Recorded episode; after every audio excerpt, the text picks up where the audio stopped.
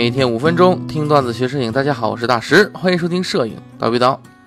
最近呢，那个闪光灯实战课程的群里边呢，大家互动是比较踊跃的，是吧？哎，比较因为比较多的学员是按照我课程内容呢都去实践了啊。但是呢，相对应的也会有些学员呢提到了一些问题啊，多数都是一些光位啊和补光补光方法的一个问题。这让我想到了我学闪光灯的时候，我老师和我讲的一个思维模式。所以我打算今天在这里跟大家分享一下，哎，这个思维模式。呃，首先一提到闪光灯补光，我第一想法就是我老师说的那句：闪光灯最关键的一点是什么？就是你移灯的时候一定不要用单手，知道吗？因为单手很容易摔灯。所以我每次用单手拿灯的时候，他都骂我一遍，然后最后就说：“你要是把灯摔了，我就弄死你。”所以，所以已经成为了我的一个阴影哈。那个，所以说真的是不能单手拿灯，是我想到闪光灯补光的我的第一个想法。那么咱们正经一点啊，说说真正的这个思维模式。思维模式是什么呢？很简单，就是你看到了场景之后啊，你就一定要在脑子里做一个想象。想象什么呢？想象这个环境中，如果说你要拍出一个你觉得好的照片，你觉得很理想的照片，那这张照片应该拍成什么样子？你在脑子中要有一个假设。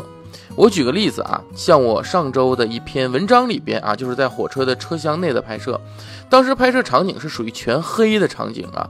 我看到那个点，其实我也是第一次在那个点去拍摄。我看到那个点的时候，我的第一个想法就是，这个场景我要拍什么样的照片好看呢？我当时想到了就是。呃，如果人物站在窗帘前边，半闭着眼睛，有点忧郁，阳光在射进窗户，透过窗帘的时候，窗帘的影子，那些印花，哎，照在人物身上啊，而且人物背后那一排窗户要有阳光投入的样子，然后呢，头顶与脚后和背后，哎，有一点点阴影啊，不能亮，这样话看起来画面就充满了氛围感，所以呢。这个时候啊，就是我对整个画面的一个思想啊，就是按照我这样的思想来着。那所以呢，我就按照我的思想来进行一个布光，对吧？那么我的想象是窗口要有光，对吧？整个画面是黑的嘛，对吧？窗口要有光，那我就得把灯放到窗口外边，是吧？很简单。那么窗口，而且一定是硬光，对不对？不然的话，你那窗帘的花纹，你们出不来影子了，是吧？然后呢，后边窗户要亮，那就要再多一支灯往后斜着打，这样每个窗户都会亮，对吧？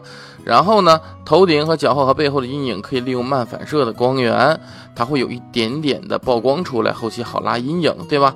那么人物头顶及背后的阴影我们有了，对吧？好，那么布灯的方式其实就是在脑子里边填补我想象的空白。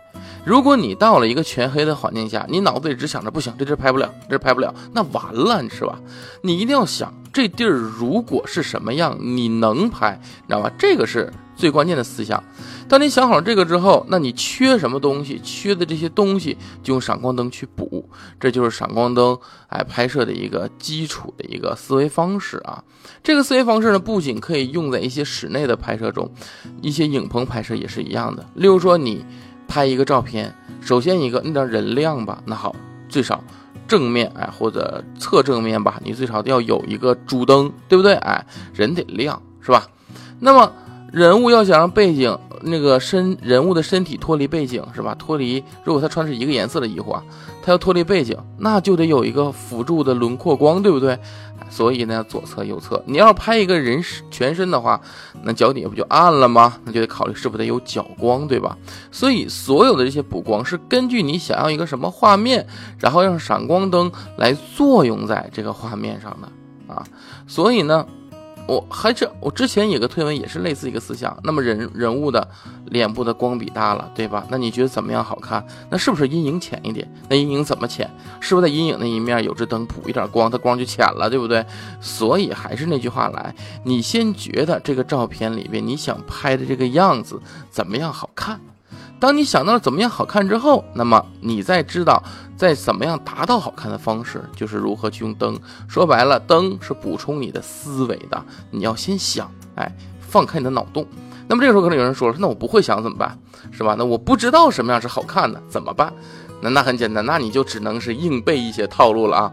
例如说某些场景下，哎，怎么布灯，怎么放灯的方式，你就硬性的去背啊。室内、室外，对不对？哎，各个场景下边，这样的话，你在遇到差不多的场景的时候，你脑子里就有第一反应的布光方式了，多数都能使用。那你说呢？我这些套路在哪学呢？嗯，很简单，我的课程里肯定是有啊。但是呢，这边给大家推荐一个福利啊，就是在明天晚上有一节免费的公开课，是地下车库拍摄的一个用灯方式。那么这个地下车库呢，就是我闪光灯实战教学里面一个拍摄的场景其中一个啊。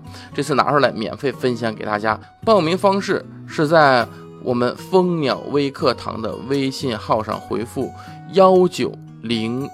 八幺三啊，因为咱们今天不就是八月十三号嘛，对吧？哎，回复幺九零八幺三很好记吧？回复这六个数字就会跳出报名链接了啊。呃，免费课程不容错过啊。那么好，我们本期的这个拍摄思想呢就分享到这里，咱们下期见。